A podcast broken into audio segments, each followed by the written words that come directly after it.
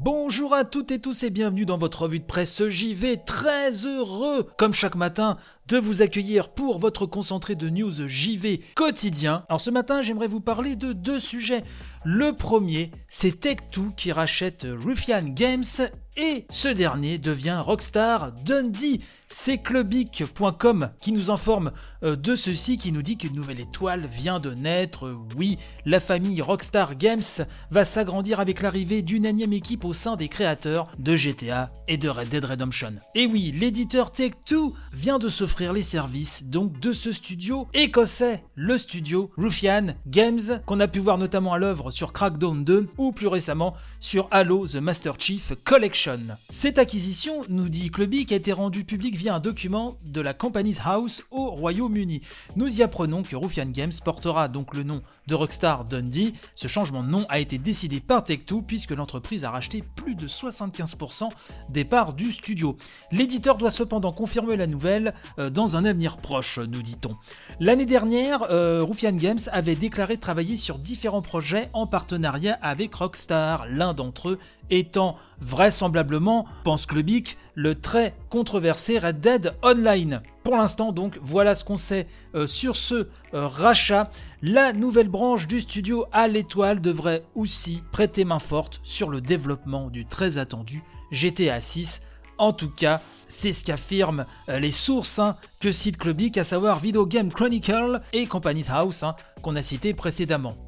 Et ce matin, je voulais vous parler de Level 5 International America. Euh, ça va mal pour la branche américaine de Level 5. Alors Level 5, hein, est-il besoin de les présenter? Inazuma Eleven, le professeur Layton, Yokai Watch. On peut parler aussi de Fantasy Life, de la réalisation de Dragon Quest 8 et 9 Rogue Galaxy, Dark Cloud, Dark Chronicle, bref, et j'en passe. Le souci, là, avec Level 5, eh ben, c'est que la branche américaine va très mal, et c'est Nintendo Différence qui nous en parle, qui nous rappelle déjà que Level 5 est depuis maintenant plusieurs années dans une situation compliquée, notamment par rapport au développement quelque peu chaotique du nouveau Inazuma Eleven, hein, maintenant prévu à une date indéterminée au Japon sur Switch, PS4, iOS et Android.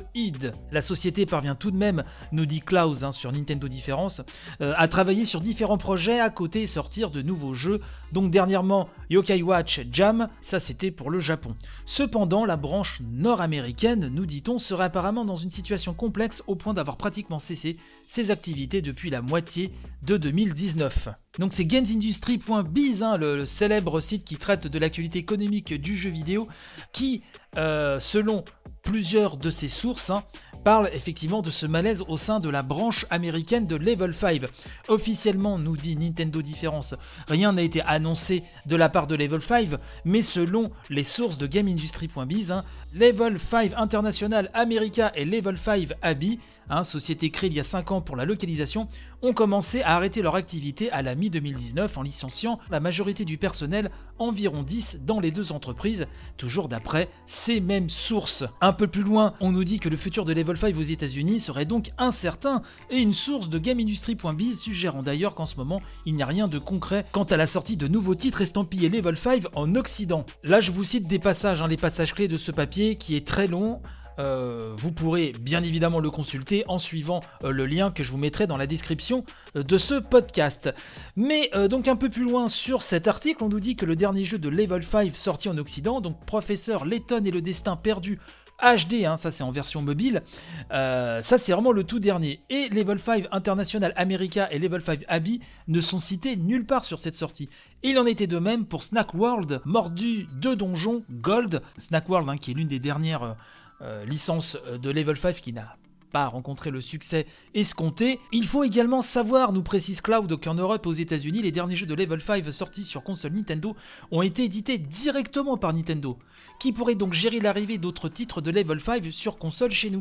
Ça c'est très important puisque sur les news que j'ai lu un petit peu partout sur le cas Level 5, euh, c'est vraiment l'un des seuls sites qui euh, qui précise cela, que oui, ces derniers jeux-là, c'est Nintendo qui les a directement édités. Donc si Level 5 coupe le cordon avec l'Occident, ça ne veut pas dire pour autant qu'on ne retrouvera plus jamais de jeux Level 5 chez nous, tout du moins je l'espère, et euh, je pense que Nintendo est sur le coup, encore faut-il que les gens en question soient vendeurs, et ça, bon, c'est encore autre chose. On nous rappelle aussi que le nouveau jeu Inazuma Eleven sur console et mobile avait été confirmé pour l'Occident. Hein. En 2019, la localisation de Yokai Watch 4 en Occident avait également été confirmée. Depuis, plus de nouvelles, et lorsque GameIndustry.biz a contacté Level 5, la branche internationale et Abby pour réagir concernant ces informations, aucune réponse n'a été donnée, du moins à l'heure actuelle. Donc là, au moment où j'enregistre, effectivement, on n'a pas plus d'informations que cela. Donc on va surveiller, on va surveiller pardon, cela de près, puisque euh, qu'on aime ou pas les derniers jeux de Level 5, c'est vraiment un label hein, qui, je pense, euh, a marqué beaucoup de joueurs. Moi, j'ai vraiment des, gros gros souvenirs sur pas mal de jeux